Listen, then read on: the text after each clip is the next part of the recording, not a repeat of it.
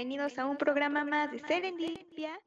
Hoy estoy súper contenta porque nos acompaña Nuria Navarro, originaria de Barcelona, es creadora de los libros La vida desde tejado, Pieles pisadas, pieles visitadas, perdón, y Mujer tras el espejo. Hoy nos va a contar, aparte de su experiencia como escritora, nos va a contar cómo ha sido su experiencia con esta trágica tema del coronavirus y todo esto que lleva. Hola Nuria, ¿cómo estás? ¿Nos escuchas? Sí, hola, buenos, bueno, buenas tardes allí, buenas noches aquí. Eh, bien, te escucho perfectamente. Ah, ok, perfecto. Pues cuéntanos, cuéntanos un poquito de ti, Nuria. Bueno, pues mira, eh, bueno, yo, yo he escrito toda la vida en mi faceta de escritora. Eh, es muy curioso porque no, sé, no conservo nada hasta que lanzo mi blog en, en 2011.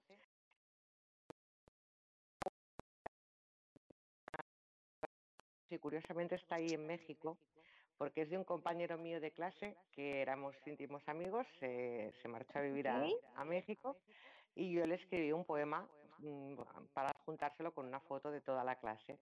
Y hace poquito él me lo mandó por, por Facebook, o sea que mi única obra así de jovencita estaba muy buen resguardo en México porque lleva más de 40, bueno, unos 40 años lleva guardada, o sea que imagínate. Ah, ok, perfecto.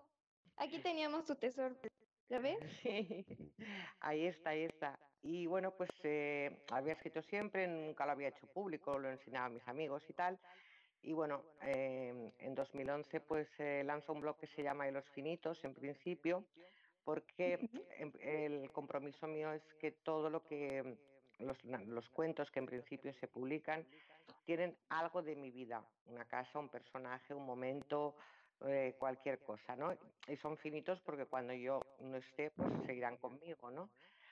Y mm, bueno, eh, por una serie de circunstancias, eh, bueno, pues el, el blog hace un boom mm, brutal de estos que no te esperas. Y bueno, la gente empieza a pedir el papel y bueno, yo como soy un poco arriesgada, esto transcurre porque el blog sale a diciembre de 2011 y en noviembre de 2012 eh, sale La vida desde el tejado, que se presenta en, en Olesa de Montserrat, que es donde vive mi familia. Es un pueblecito a unos 35 kilómetros de Barcelona, justo debajo de la montaña de, la Virgen de Montserrat.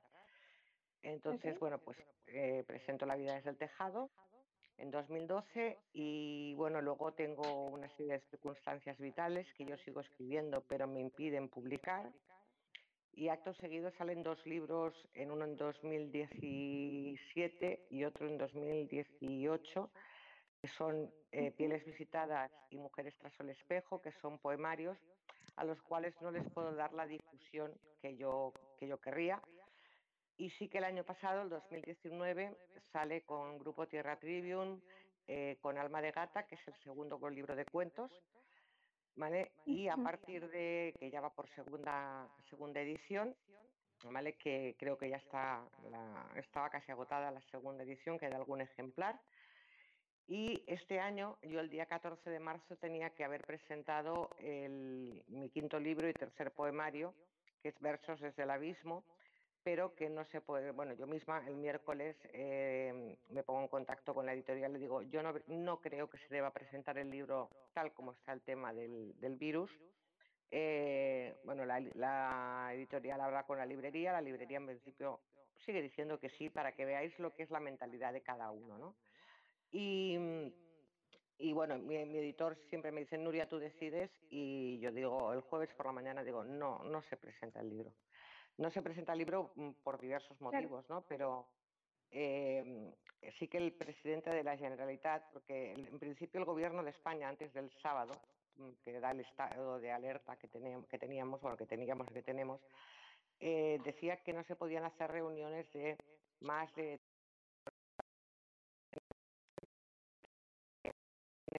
cerrados solo se puede ocupar un tercio de la sala y las personas tienen que estar a un metro o, a no sé cuántos, un metro, y medio y tal.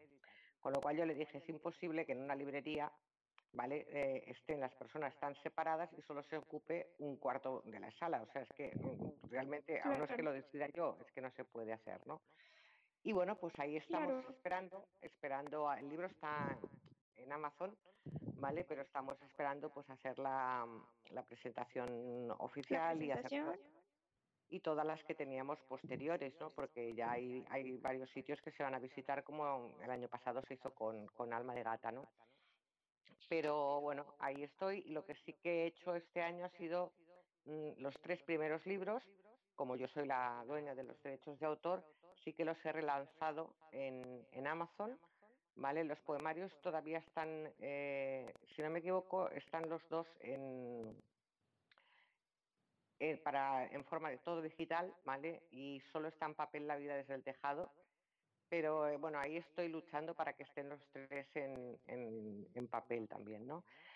Y, y, bueno, pues aparte de eso, pues he colaborado en blogs, he colaborado en revistas y, y bueno, eso es un poquito en, en resumen, bueno, he, hecho, he colaborado con fotógrafos, en, he, he, colaborado en el Festival de Navidad del, del Ayuntamiento de Barcelona con una cantante española que se llama Nina Blood que tiene una voz maravillosa y entonces ella, yo le, le ponía poemas a sus canciones, ella canta en inglés y entonces pues, eh, bueno, en medio de sus canciones pues yo iba poniéndole un trozo de, de poema y bueno, he hecho introducciones para fotógrafos, he puesto texto y voz para un, para un amigo que también es mexicano, eh, amiga, perdón, que, que, también es mexicana, y el, el amigo es el fotógrafo.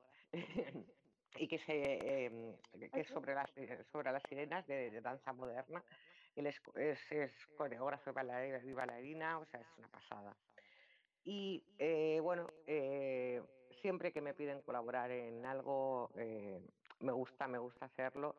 Y bueno, ahora pues preparando la novela, ya la tengo en uh -huh. mente, eh, y con las lecturas y bueno, primero haciendo el, el proceso este que, que, he aprendido de una escritora que se llama Lolita Fernández, es también de Barcelona, que, que dice que antes de, de, escribir la novela uno se tiene que vaciar de, de, de, todas las intenciones que tiene dentro, ¿no? Para y por qué ha elegido esa novela y esa temática y tal, ¿no? Y que luego es mucho más fácil, ¿no? Pues yo estoy en ese proceso de, vaciado y, y, bueno, la verdad es que contenta y, y, animada porque además va a ser un, un giro drástico en lo que yo escribo y, y hasta ahí puedo leer, como decían no, okay. cuando yo era pequeña. Uh -huh. Ok, Nuria. Oye, nos estabas comentando que la presentación de tu libro, como yo creo que también muchísimos eventos culturales, ah, se han detenido por este este tema del coronavirus. ¿Cómo fue para ti recibir esta noticia del coronavirus? Vamos a ver, yo es que eh, como yo soy una persona que no veo televisión hace cerca de tres años, ¿vale? Okay. Eh, hubo un momento en mi vida que vi, vi que la televisión me afectaba a, porque no me gusta, o sea, no me gusta que me tomen por tonta, es una de las cosas que más me molesta, ¿no? Y en las grandes cadenas españolas, eh, desde hace una serie de años, pues no sé a quién deben estar dirigidas o es que eh, o se creen que somos todos muy tontos o, o, no sé qué es lo que ocurre, ¿no? Pero no, no me, como no me creo nada de lo que dicen y además sé que es mentira, pues eh, me, me, atacaba de los nervios ver, ver eh, eso, ¿no? Y entonces pues dije, bueno, se acabó. Mm, no veo nada de televisión y, porque es que además no me interesa y es una pérdida de tiempo. Y, y de claro, hecho, con los medios digitales menos, ¿no? Sí, sí, exacto. Y, y no por eso, porque aparte mmm, es que no, eh, es algo que, que, que, no soporto, ¿no? Que, que se quiera tomar a la gente por tonta, ¿no? Y entonces, pues eh, yo al principio no me enteré mucho, como todo, yo, yo siempre digo que yo vivo en un mundo paralelo. Y me acuerdo con una conversación con mi madre que, me, que, que, salió el tema del virus y yo le dije, ah, mamá, digo, será como las 20.000 veces estas que han salido las, las, yo tampoco hice mucho caso, francamente, porque como primero era la gripe aviar, luego era la gripe A, luego era no sé qué, dije, pues este será otro más, ¿no? Hasta que eh, sí que empiezo a, a enterarme de, cosas, ¿no? Y, cuando también a través de, una amiga de, de Morsens Ordóñez, que va a ser la presentadora, que me dice, mira, no, tú porque vives ahí aislada y tal, dice, pero aquí en, en Barcelona yo lo veo desde otra óptica el tema del virus y tal, y es la que me dice, vamos a seguir adelante con la presentación, entonces yo ahí es cuando me y me empiezo a, informar bien y a buscar los canales donde informarme, que no quiero que se me olvide para todos los que estén escuchando desde cualquier país a través de YouTube, si se suscriben al canal de Iker Jiménez, podrán ver la, la realidad en todo el mundo sobre el tema del virus con especialistas súper importantes, gente que dice la verdad. Si tú quieres saber la verdad sobre el coronavirus, te tienes que ir a YouTube, al canal de Iker Jiménez y tanto en Milenio Live, que lo hace los domingos por la, y los, perdón, los sábados, no, hoy es viernes, viernes por la noche, ¿vale? A partir de las 12. Como los programas que hace durante la semana, que además están todos puestos y los podréis ver. Ellos ya en enero, ¿vale? Dijeron que iba a suceder lo que está sucediendo, ¿vale? Y los tomaron un poco como por locos, ¿no? Eh, y bueno, está grabado, con lo cual se, se puede ver, ¿no? ¿Qué ha ocurrido en España? Em, pues eh, básicamente eh, que se ha sido tonto. Porque si tú tienes un país al lado, que es Italia, que es un país el cual eh, somos muy parecidos por el tipo de dieta, por una serie de cosas, ¿no? Porque incluso se llegó a decir que nos afectaba más porque éramos los europeos que comíamos más sano por nuestra dieta mediterránea.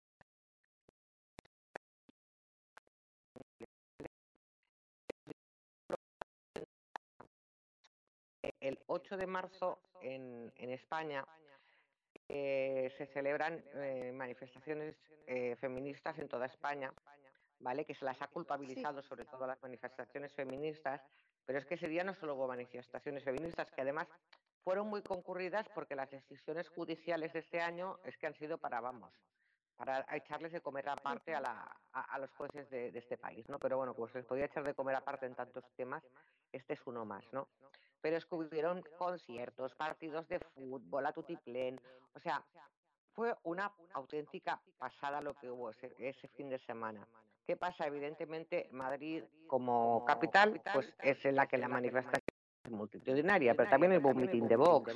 Y también y, uno de los señores, que fue uno de los primeros infectados famosos de que estaba en el mitin de Vox, que es el número dos de ellos, Ortega Smith, había estado la semana anterior en Italia, señores y se viene y se mete en un meeting en un sitio cerrado. ¿Qué me estás contando? Entonces, claro, o sea, no creyeron la noticia. No creyeron o, o, sea, o, mm, o es que el interés económico está por encima de la vida de las personas. No lo sé. El caso es que eh, vamos de, aquí no pasa nada, aquí no pasa nada, aquí no pasa nada, no uséis mascarilla, no es necesario limpiar los zapatos al entrar en casa, no esto, no lo otro, a que el día 14 se hace una alarma, ¿vale? Eh, a partir de ahí mucha gente, bastante gente que teletrabaja, ya sé, bueno, la gente que no tiene que ir a trabajar y tal y cual, pues ya no tiene que salir a la calle, solo pues puedes ir a pasear a, los animales lo, lo, justo y necesario, y a ir a la compra, a la farmacia, al banco, al estanco. Primero se dijo que peluquerías sí, luego peluquerías no. Bueno, pero es que ha sido totalmente un, desconcierto continuo, ¿no? Sobre todo con el tema de las mascarillas. La mascarilla es necesaria. Eh, si nosotros vemos a, la, a los asiáticos desde siempre, no ahora, tú ves imágenes de Japón sobre todo, que son muy meticulosos en todo, y tú les ves que es muy normal que lleven mascarilla en esos países. Vale, porque porque ellos son conscientes de que sus trenes, sus metros, sus, de todo, van repletos de gente, pero es que eso también pasa en Madrid, en Barcelona. Y ya no hace falta que sea una gripe, eh, o sea, no hace falta que sea el coronavirus. Anualmente hay mucha gente que muere de gripe. Entonces, eh, en invierno, ¿qué te cuesta ponerte una mascarilla y así ni tú contagias ni a ti te contagian de, una gripe normal ya? No, lo que pasa es que uno tiene que ser muy consciente de, una serie de cosas, ¿no? Pues hasta el día de hoy, prácticamente, no se ha dicho que se necesitaban las mascarillas. ¿Sabes por qué? Sencillamente porque no había mascarillas. Porque como eh, se ha ido retardando la cuestión de decir esto no es, o sea, en el mes de enero había mascarillas y en el mes de febrero había mascarillas, pero ¿qué pasó como con la comida?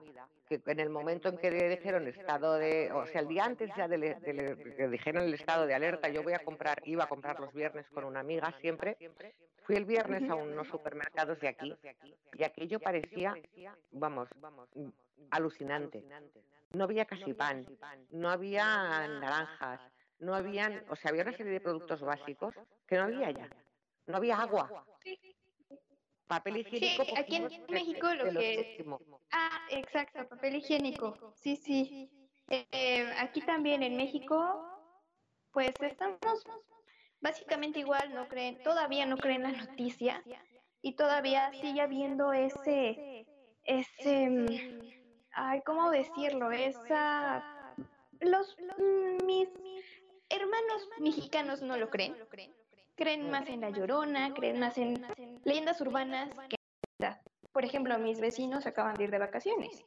Mis vecinos atrás eh, hicieron una reunión la semana pasada. O sea, aún no lo asimilan. a ver, aquí en España sí, ¿eh? o sea, la gente ya somos muy conscientes. O sea, el 95% de los españoles son muy conscientes de lo que es realmente eh, por parte de, lo que es el, pueblo se, está comportando eh, fantásticamente, incluso pasándose al extremo de estar vigilando qué hace el vecino, que tampoco es necesario llegar a eso, ¿no?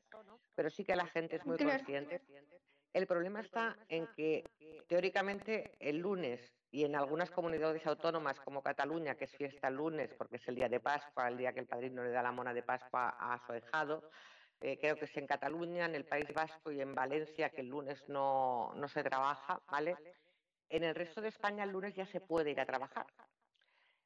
¿Qué ha dicho el gobierno? ¿Qué están diciendo los especialistas, los médicos, los virólogos, etcétera? Que no, que se tendría que esperar hasta el día 26 como mínimo porque puede haber que haya otro pico de nuevo de infecciones, de infectados. ¿Por qué? Porque no hay mascarillas. Si no hay para los médicos, no hay para la gente. Entonces, ¿qué ocurre? Que se va a volver a llenar el metro de Madrid, se va a volver a llenar el metro de Barcelona, etcétera, etcétera. ¿Qué ocurre? Por ejemplo, hay un, enfrentamiento claro entre el presidente de la Generalitat desde el principio con, Pedro Sánchez, porque él le pedía el confinamiento de Cataluña y Pedro Sánchez le decía que no, que todos tenían que ir a la vez. Y le decía, bueno, pero ¿cómo voy a ir yo a la misma vez que Ceuta, que solo no tenía en aquel momento ninguna persona con la misma, cuando yo tengo muchísima más gente? Y de hecho hay una zona de Cataluña, antes de que se declarara el estado de alerta, porque en el momento de que se declara el estado de alerta, hay todo lo que son las decisiones que pueden tomar las autonomías pasan al gobierno central, ¿vale? O sea, las autonomías pierden cualquier capacidad de decisión en, lo básico. Eh, pero antes de que eso ocurriera, hay, una zona de Cataluña que hay un foco de infección muy importante, que es lo que hace la Generalitat enseguida, confinarla. La cierra, Claro. Y, gracias a Dios que la cerró rapidísimamente, porque el pueblo donde vive mi familia, que está cerca de esa zona y que además hay mm, enfermeros y médicos de, Olesa que trabajan en, Igualada, en el hospital de Igualada, que es donde empezó el foco, ¿vale? Eh, pues ha afectado mucho a, a Olesa, al pueblo donde viven mis hermanos, mi madre, ¿vale? ¿Por qué? Porque el virus ha llegado a Olesa en esa forma de, transmitirse, ¿no? Entonces, eh, yo creo que no se debería volver al trabajo ahora. Se están equivocando, están poniendo el IBEX 35, como digo yo siempre, la bolsa, el dinero por encima de los seres humanos. Eh, se debería volver, esperar a ver qué, qué pasa a partir del 26 de abril, tener más datos, haber hecho ya muchos más test para saber cuánta gente, porque claro, hay gente para empezar, hay gente que es asintomática, hay gente que eh, va, a tener la enfermedad pero no se va a enterar. ¿Vale? Eh, con lo cual esa gente ya está inmunizada, pero no lo sabe. Después hay gente que, la, que habrá pasado un resfriado, pero no se habrá dado cuenta de que, de que ha pasado el coronavirus, porque ha sido un, resfriado muy leve. O entonces, si no tenemos los test suficientes para saber cuánta, qué porcentaje de la sociedad eh, está inmunizada o no está inmunizada, está sacando a la calle a un montón de gente que puede volver a llevar a picos y puede llevar, por mucho que se hayan preparado y que cada vez estén más preparadas, a colapsar las UCIs de los hospitales, que ese es el gran problema. Eh, atender a todas las personas que lo necesiten a la vez, porque como dicen los hospitales, es que no solo hay coronavirus, es que siguen habiendo infartos, es que siguen habiendo ictus, es que siguen habiendo una serie de cosas que requieren UCI. Y de hecho se estaban dando cuenta el otro día de que, eh, lo dijo un médico, de que em, estaba yendo menos gente con infartos y menos gente con ictus. ¿Por qué? Porque la gente incluso em, como que le daba miedo ir al hospital. O sea, que notaban, eh, porque bueno, el, ictus es una enfermedad que, bueno, el ictus eh, te puede avisar, ¿no? Pues, eh, por ejemplo, que estés hablando y tengas una cierta paralización del habla, etcétera, y eso puede ser un síntoma de ictus, ¿no? O que hables de una manera extraña, o que te desvanezcas en según qué condiciones. El infarto también puede avisar, ¿no? Y que la gente iba menos a urgencias por esos temas, ¿no? Porque le daba miedo encontrarse lo que se puede encontrar allí, ¿no? Entonces, eh, yo creo que es una decisión errónea del gobierno el que eh, pues esta semana se empiece a trabajar. Eh, después, por otro lado, creo que deberían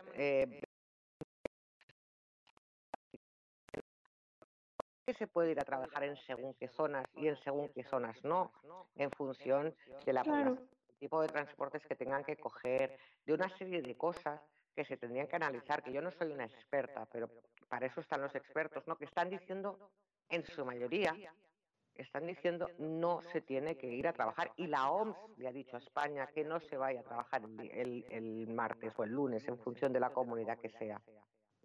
Eh, como ya se le avisó antes que le venía algo gordo y, no sé caso. A mí me da igual, eh, yo no soy de, de, ningún partido político, o sea, me da, me da igual totalmente eh, quién esté en el gobierno. Eh, yo soy una humanista, yo lo que quiero es que, mm, por ejemplo, se nos está yendo una generación en España que de verdad que es, una pena. O sea, son la gente mm, que nació o justo antes, o durante, o poco después de la guerra civil.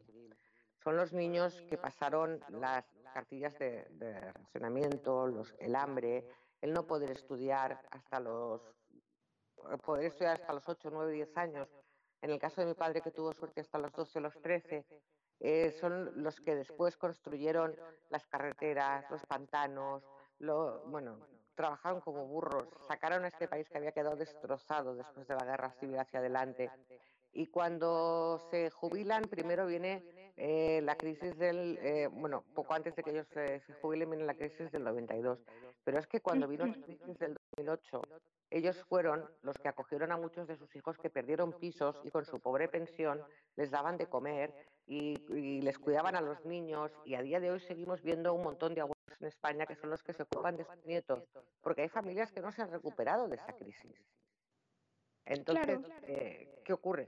Pues que nos encontramos en una situación que después va a venir la gorra, porque ya se han perdido un montón de puestos de trabajo, porque se han hecho un montón de ERTOS, eh, que el, ERTO es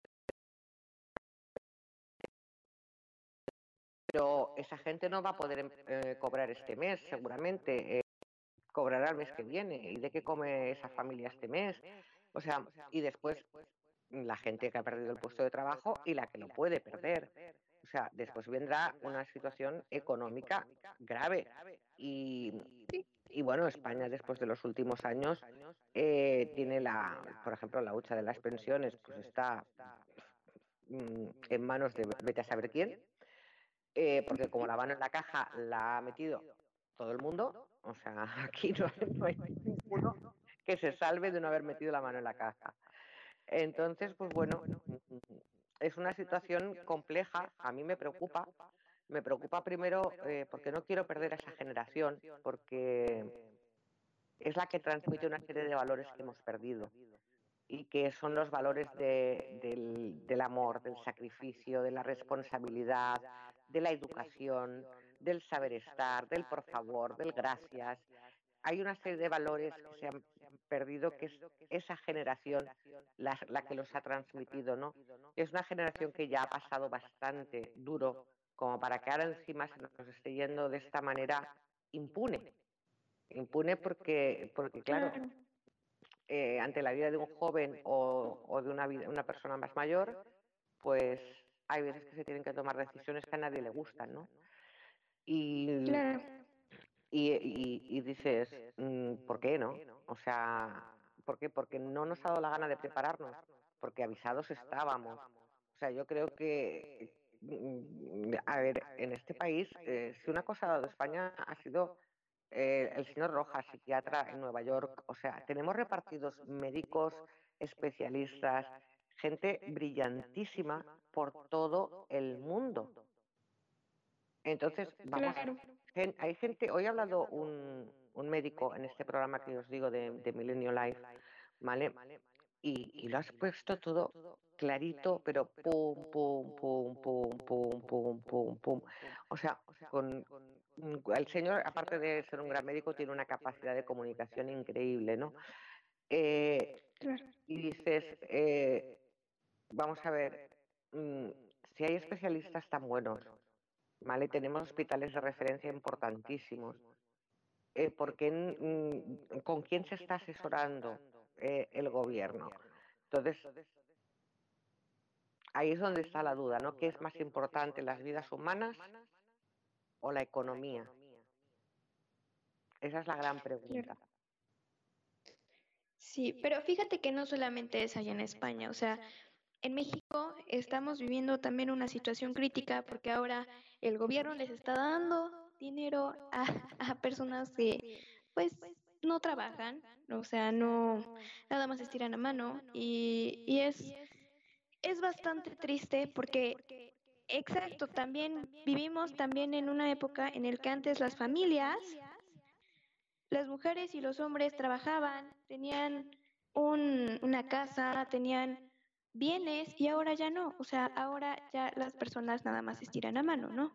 Que no digo que todas, sino muchas gracias el gobierno ya los educó para que el gobierno les dé dinero. Y no estamos, México no está preparado para una crisis así. Bueno, yo creo que ninguno.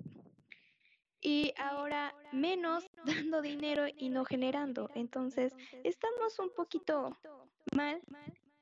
Poquito es, bueno, estamos muy mal. Y también como España están, yo creo que ustedes todavía tienen más recurso y, y más oportunidad. México no creo mucho que aunque sí nos hemos levantado de algunas crisis, no sé ahorita cómo nos vaya a ir. Oye, Nuria, y aparte, ¿cómo están sobreviviendo? ¿Cómo están, ¿Qué están haciendo los ciudadanos allá en España? Bueno, para no, para no contagiarse con este virus?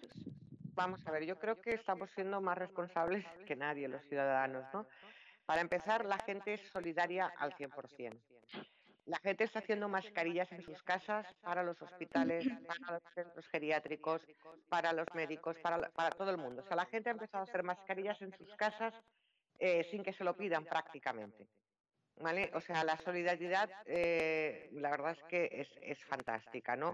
O sea, lo ves en todo. Yo, por ejemplo, eh, pues eh, sigo al alcalde de Martorell, ¿no? Por, porque, bueno, es un, un, pueblo con el que está muy vinculada, he trabajado en su emisora de radio cuando era joven y tal. Bueno, pues eh, hay un grupo de... Eh, enseguida en Martorell se pusieron a hacer mascarillas. Después, por mis amigos de Olesa, sé que están haciendo mascarillas en sus casas para que haya mascarillas para la gente del pueblo, ¿no? De forma que el Ayuntamiento de Olesa este martes va a ir a todas las casas donde saben que vive una persona mayor de 70 años y van a dejar dos mascarillas, aunque de momento no puedan salir a la calle, ¿no? Em, después la gente está siendo solidaria con, con todo tipo de, de detalles, ¿no? Eh, en el, a, nivel cultural, libros que se están dejando leer, visitas a museos guiadas, eh, toda una serie de cosas para que la gente eh, pueda hacer cosas culturales durante ese tiempo, cosas para los niños. después, a las 8 de la noche es, está el aplauso que está todas las noches a médicos, enfermeras. Bueno, empezó ahora, se empezó por, el, por los sanitarios, pero evidentemente se ha ido extendiendo ese aplauso, pues evidentemente, a la gente que está trabajando en las tiendas, cajeras, y reponedores, etcétera, los, los transportistas, que sin ellos, evidentemente, no habrían mercancías en los supermercados, farmacéuticos, toda esa gente que está manteniendo que lo básico funcione, ¿no? Pues eh, cada día a las 8 se hace un aplauso generalizado, ¿no? En muchos pueblos, por ejemplo, lo que están haciendo es que el día que saben que es el cumpleaños de un niño, ¿vale? Sobre todo en los pueblos más pequeños se puede hacer más que en los más grandes, porque en los pueblos más pequeños, pues eh, va la policía, les canta una canción de cumpleaños, les llevan algo que se, que se lo dan por, o sea, eh, se están haciendo toda una serie de cosas, ¿no? en plan solidario muy bonitas, ¿no? Yo ahora, hace poco eh, leía que, por ejemplo, aquí en el día 23 de abril es, San Jordi, es uno de los días más importantes de Cataluña, ¿vale? Es la tradición de que el novio o la pareja le regala a, su chico a su chica pues una rosa roja y ella le regala un libro, ¿no? Entonces, este año se va, a poder hacer porque en las calles, o sea, los libros y las rosas están en las calles, todas las ciudades y pueblos de Cataluña están preciosos y entonces, ¿qué, qué, qué, iniciativa han tomado? Pues que los niños eh, monten en sus casas eh, como si fuera la típica parada para vender cualquier cosa en la calle, ¿vale? Pues como si fuera San Jordi, pero con sus libros de niños, y que los adultos se los compren. Y ese dinero vaya para eh, la investigación sobre el COVID-19, ¿no? Así, por un lado se mantiene la tradición, los niños están participativos y se eh, recauda dinero para, para, lo que es, pues, pues eso, ¿no? Lo de, para los estudios del COVID-19. Ahora, continuamente están saliendo iniciativas, eh, por ejemplo, aquí eh, hay una Omnium Cultural, el otro día pues, eh, recibí un email de ellos eh, por si quería colaborar, porque están pues viendo gente que llame a la gente mayor que está sola. O sea, la red de solidaridad es muy importante, ¿no? Y entonces la, gente se, se está apoyando mucho y ya te digo, en un porcentaje muy elevado está siguiendo las pautas, se está quedando en casa, está haciendo lo que tiene que hacer. Hay mucha gente que ya llevaba mascarilla antes de que dijeran que era obligatorio. Hay supermercados que te obligaban ya hace dos semanas a entrar en el supermercado con, con mascarilla y guantes. O sea que en muchas cosas el ciudadano se ha adelantado a lo que le han estado diciendo. ¿eh? Yo tengo una foto de mi hermana de hace varios días con sus guantes y su mascarilla diciendo preparada para ir a por el pan, ¿no?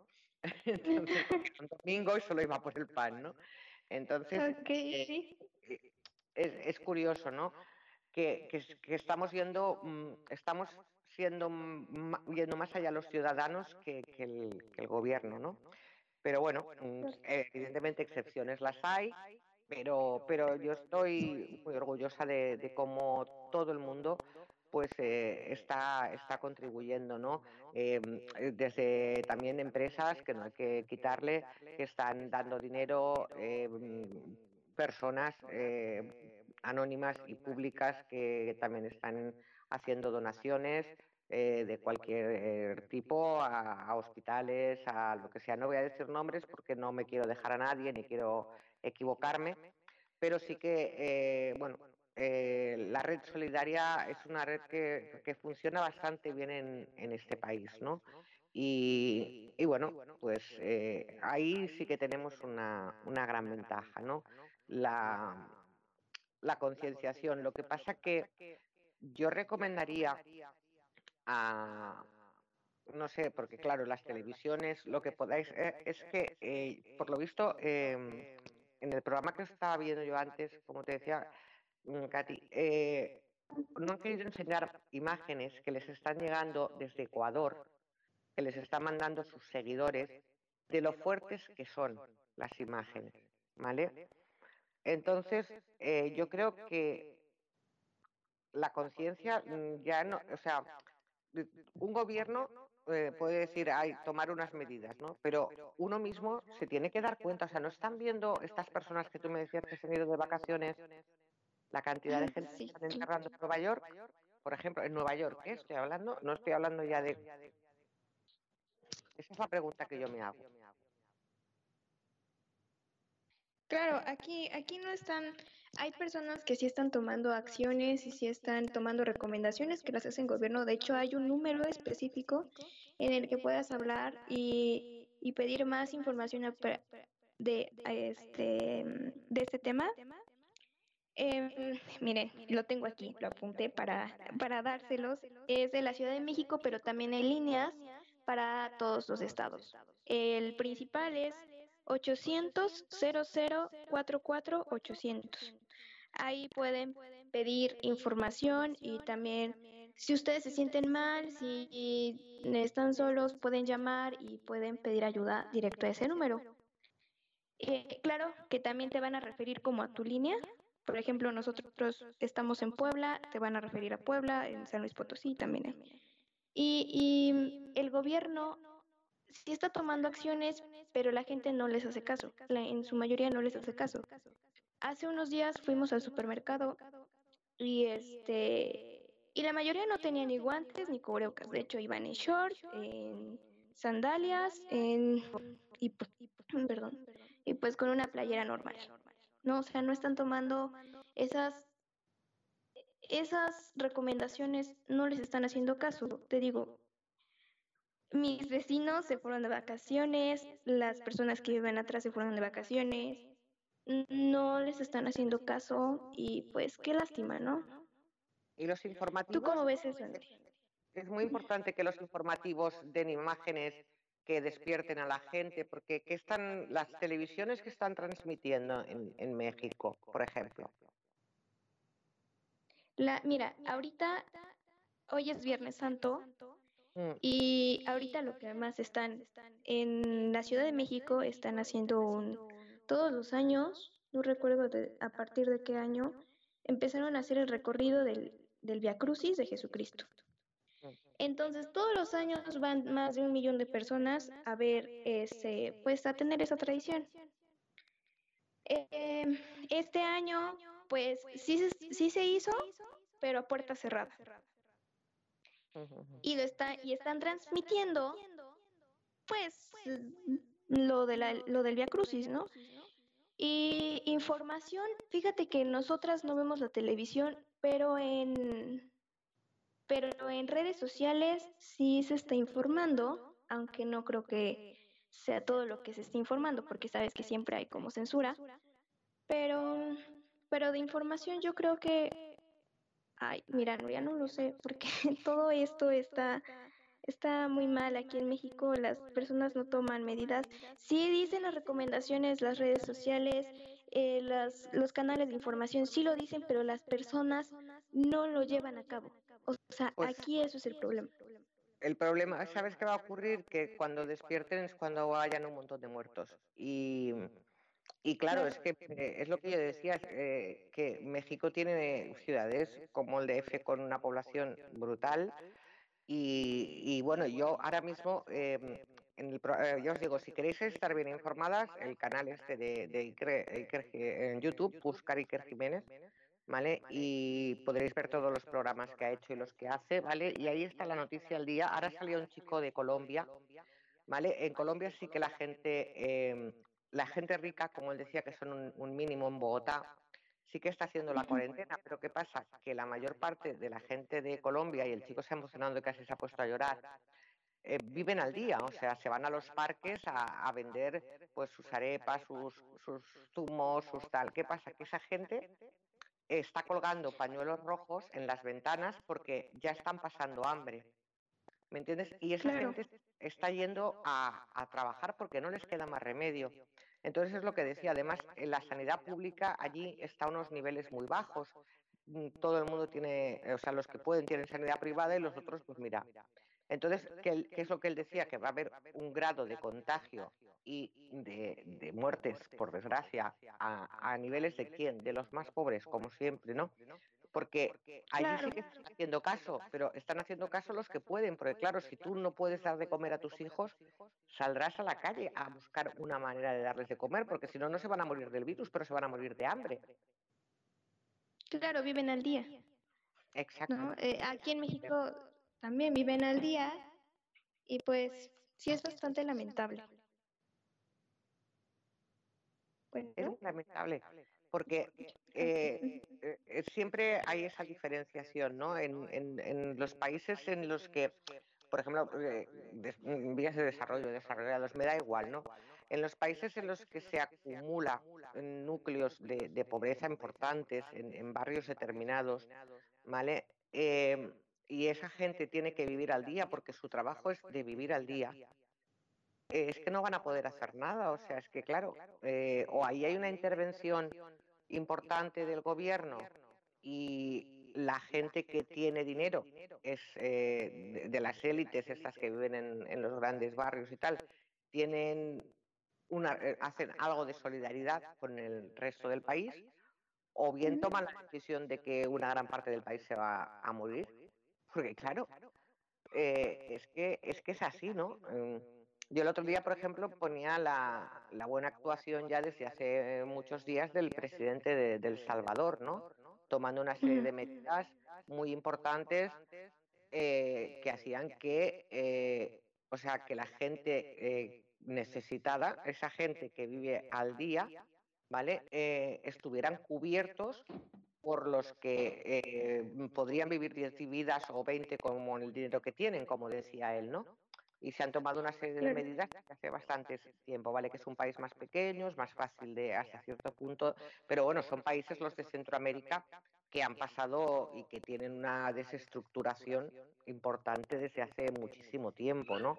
A, nivel estructural.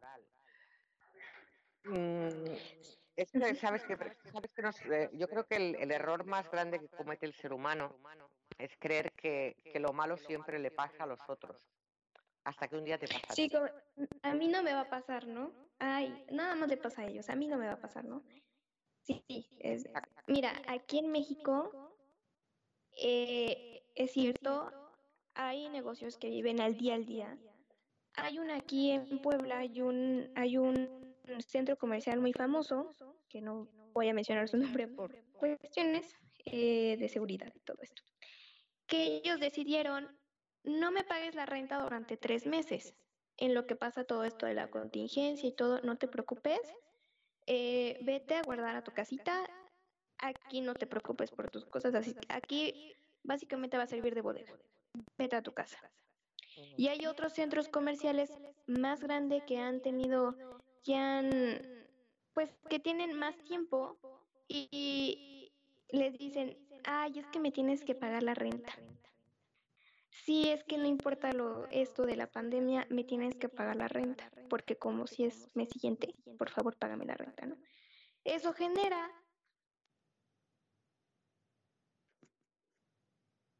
Hola.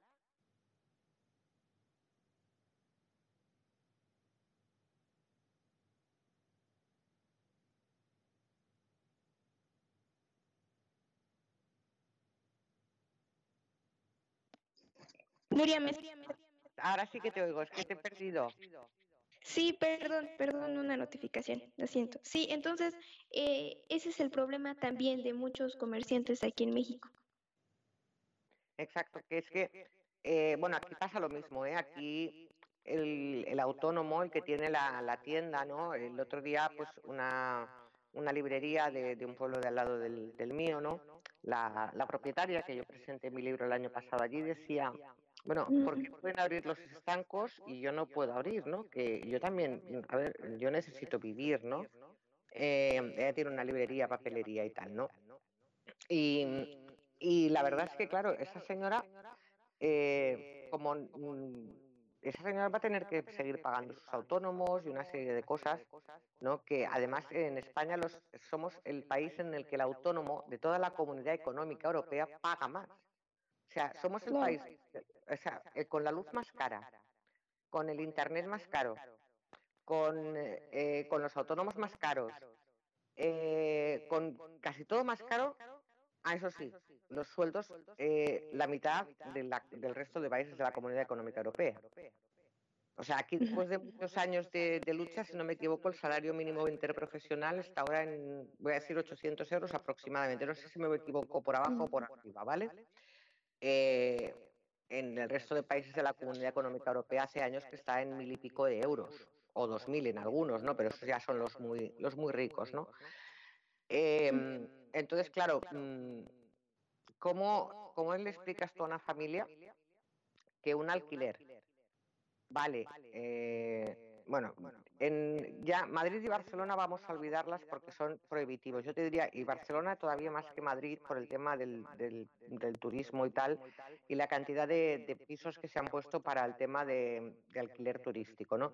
Te estoy diciendo que en Barcelona una habitación a día de hoy, una habitación está a 500 euros en un piso.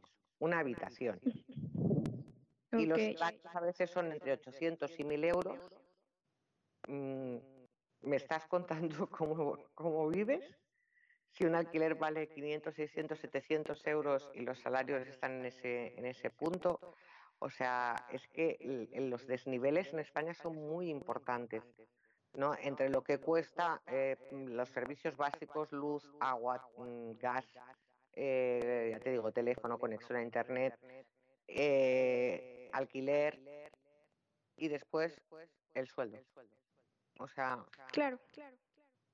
Mm, no, no tiene sentido, ¿no? En, en, en muchísimos casos, aparte. Es que había sitios que ya se habían recuperado mucho del, del, del tema de, de, la crisis que hubo, ¿no? Algunas regiones, algunas autonomías se habían recuperado mucho. Eh, Cataluña estaba, estaba en un muy buen momento económico, ¿vale? Pero, por ejemplo, había, hay zonas de, de España que, que, que, lo están pasando realmente mal desde hace muchísimo tiempo, ¿no? Entonces, mm, no sé, ¿no? O sea, eh, a mí me preocupa también mucho lo que va a pasar después, porque además eh, los cálculos son de que sí, que de cara al verano la cosa va a bajar mucho por el calor, por una serie de cosas, pero hoy ya he visto yo que había un, un virólogo que decía que este año nos vayamos olvidando de vacaciones, o sea, de desplazamientos para hacer vacaciones. Otros que los niños ya no van a volver al colegio hasta septiembre. Y, y claro, después dicen que cuando llegue el otoño puede haber un repunte otra vez. Entonces, eh, la cosa está, está complicada y claro, eh, las, eh, después está la, el tema económico, evidentemente, ¿no? que las familias tienen que sobrevivir de alguna manera, ¿no? Y, y, se está mezclando todo y el, el panorama no es eh, muy halagüeño, pero a la vez tenemos que hacer un esfuerzo todos y eso sí que es importante porque lo comentaban hoy que las personas, o sea, si encima estamos tristes y deprimidos es peor porque nuestro sistema inmunológico es mucho más débil. Entonces tenemos que intentar levantarnos eh, y decir, bueno, mmm, es igual, venga, eh, ¿qué voy a hacer hoy? Y, y por ejemplo, pues eh, sí que estar pendientes de cómo va el tema, pero dosificándolo. O sea, diciendo, pues media hora al día o una hora al día le dedico a ver cómo está el tema, pero ya no más. Luego me dedico a otras cosas. ¿Por qué? Porque el exceso de información también es malo. ¿no? En claro. función de cómo la tomes, ¿no? Hay gente que es más hipocondríaca, hay gente que lo es menos. Entonces, son muchas cosas, ¿no? Que, que son, que están ahí, ¿no? Y que preocupan porque Claro, no será una crisis a nivel local, va a ser una crisis a nivel mundial. ¿no? A nivel mundial, claro. Si el otro día tú ves al presidente de Estados Unidos diciendo que los americanos tienen que, los, bueno, americanos, los, los estadounidenses tienen que llevar mascarilla, pero que él no se la va a poner, dices, ¿perdona? Predica con el ejemplo, ¿no? O sea... Sí, o sea, si dices, ese es el dirigente de la primera de la potencia mundial, de una potencia. Sí, de la que dicen que es la primera potencia mundial, ¿no? Eh, mm. Presidente, eh, aquí hay una, una, frase que dice apaga y vámonos, ¿no? Porque claro, si soy la primera potencia mundial, ya no me quiero imaginar, ¿no? Eh, toda una serie de, de historias, ¿no? O, por ejemplo, el otro día decían que los datos que nos han dado de China son falsos porque de repente han desaparecido eh, o sea, en China no tener teléfonos, no tener vida, ¿vale? Pues es como si de repente 21 millones de chinos se hubieran dado de baja del teléfono. ¿Vale? Entonces, claro. ¿cuánto ha habido en realidad en China? China es un país muy hermético. O sea, nos han dado la información que ellos han querido. Eh, claro. Tanto número de contagiados como número de, de fallecidos, etcétera, etcétera, ¿no? Entonces yo creo que por todos los países y por todos los ciudadanos el modelo a seguir es Corea del Sur, que es un país muy bien organizado y que desde el primer momento mascarilla tal, tal, tal, tal, y se está demostrando que es súper eficaz, aparte de que son gente que por su carácter, bueno, ya lo decía antes de, los japoneses y tal, pues Corea del Sur es otro ejemplo. Yo he trabajado con tanto con Corea del Sur como con gente de Japón y son gente que son muy pa, pa, pa, pa. O sea que las cosas es, es, completamente lo opuesto a nosotros, ¿no? A los latinos, que somos como mucho más relajados. Yo creo que a veces en demasía en según qué cosas, ¿no? Pues el país de ejemplo, Corea del Sur, totalmente eh, es el país que, al que tendríamos que ver qué es lo que han hecho, porque lo han hecho bien. Y, y bueno, eh, Europa lo ha hecho bastante mal y bueno, en Inglaterra ya sabéis que al principio el señor primer ministro que acabó en la UCI y que bueno, pues está recuperado, yo no le deseo ningún mal a nadie, pero este señor empezó diciendo, bueno, pues que se contagie mucha gente y así y no tomamos medidas, ¿no? Luego tuvo que echar marcha atrás y, y empezar a tomar medidas como un loco, ¿no? Pero claro, si tú ves que en los países que, que, teóricamente están en una posición de desarrollo más elevada y tal y cual, están pasando estas cosas, claro, eh, miedo me dan los países que están en vías de desarrollo y ya no te quiero decir si la cosa se introdujera más en, en zonas como África o lo que, por ejemplo, en la India no sabremos de ninguna manera la cantidad de que se ha llevado el virus por delante, ¿no? Porque en un país en esas condiciones ya de insalubridad en general, donde el, el cólera es una, es una pandemia que viven de siempre, o sea, anualmente. Mm. Claro.